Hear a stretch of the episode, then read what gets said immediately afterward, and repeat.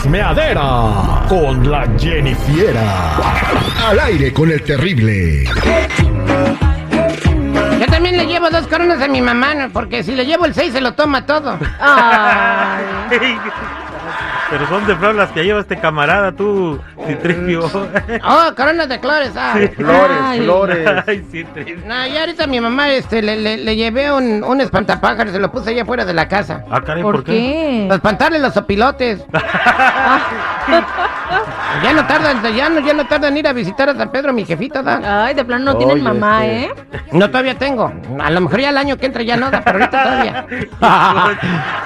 Saludos a toda la raza que me escucha ya por la internet, te da, este, allá en Guandacareo, Michoacán, ¿vale? Ahí están todos los, este, me- ya tengo fans ahí. Ay, ¿ya tienes fan? Sí, ya tengo fans ahí, este, entonces, eh, dicen que allá en Guandacareo, como no ha salido nadie ilustre de ese lugar, que quieren hacerme un monumento. Ándale, ¿da? el ilustre. Un ándale. monumento. ¿Qué? Porque lo estoy representando bien ahí en Guandacareo, a- a- aquí en, Micho- eh, en Estados Unidos, ¿verdad? Eh, que, Un inmigrante que vino acá y sin papeles que vive en la calle, que anda triunfando en el radio, ¿verdad? Ah, Cálmate, pi- Bueno, Este, bueno.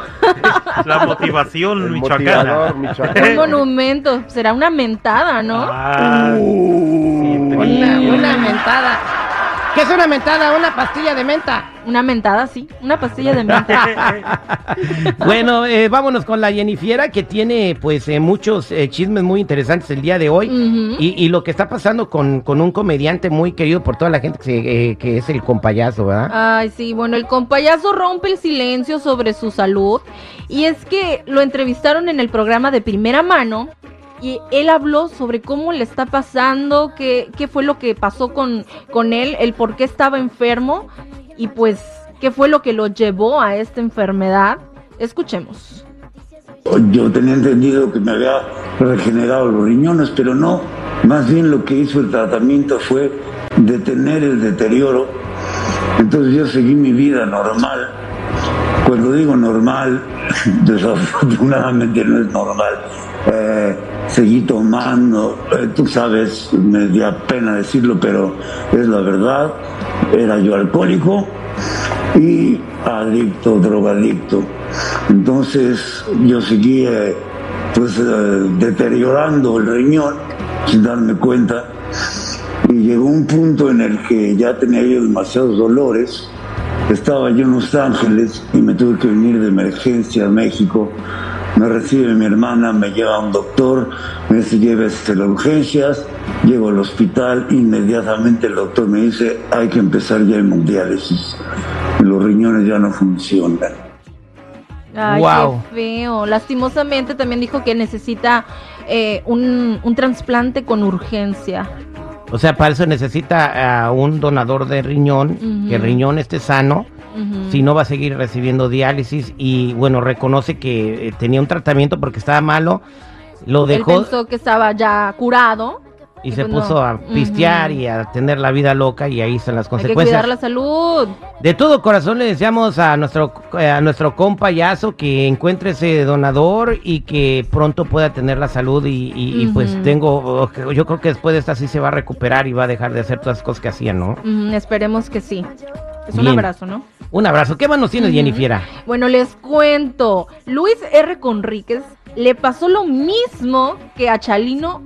Recibió una carta en pleno concierto. O sea, Chalino Sánchez, ¿qué le pasó a Chalino Sánchez, Jennifiera? Bueno, él al parecer estaba en un concierto, estaba, estaba cantando, luego de repente le pasan un recadito y en el recadito pues le dejaban saber que le iban a dar mole. Hoy le iban a dar mole, o sea, que estaban haciendo tacos afuera. No, pues, o sea, que lo a- antes de que lo asesinaran, le dieron ese recadito, entonces ahí pa- al parecer ahí decía que pues lo iban que lo iban a y, y a ese día, Cuello. y ese día pasó eso, seguridad. No, a los días, ¿no? A los días. A los poquitos días, pero pues bueno, ya estaba la sentencia. Sí, la Ya, ya- le habían avisado, ¿no? Mm, A lo mejor, bueno, pues ahí el video en donde eh, le pasan la carta a, a Luis R. Conríquez se hizo viral rápidamente y los fans empezaron a recordar aquella situación que se vivió con, con Chalino Sánchez. Y es que cuando él tomó la carta se le vio su cara así como de shock. Y luego agarró la carta, la volvió a leer y se la enseñó al de seguridad. Ah, bárbaro. O sea, como que se puso nervioso, yo pienso. dio y dijo, miedo. Ujú. Ahora, a lo mejor decía otra cosa la carta, ¿no? A lo mejor podía de- haber dicho por cada dos tazas de arroz, una de agua, o como, ¿cómo era?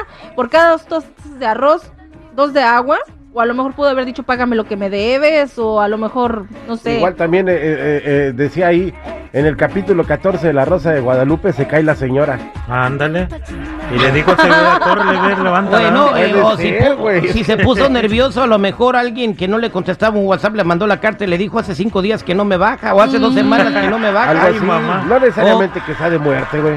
O una No. carta del IRS, oye, hasta que te encontramos, aquí está lo Sí. que debes, Uh. cállate, chamaco. Esas Te vemos dan- en la puerta. O qué tal si decía, tócate la de, tim- la de ping-pong, ¿no? Échate la de ping-pong. No, las Le cartas, pidieron- las cartas del IRS dan más miedo que si te amenazan de muerte, Terry.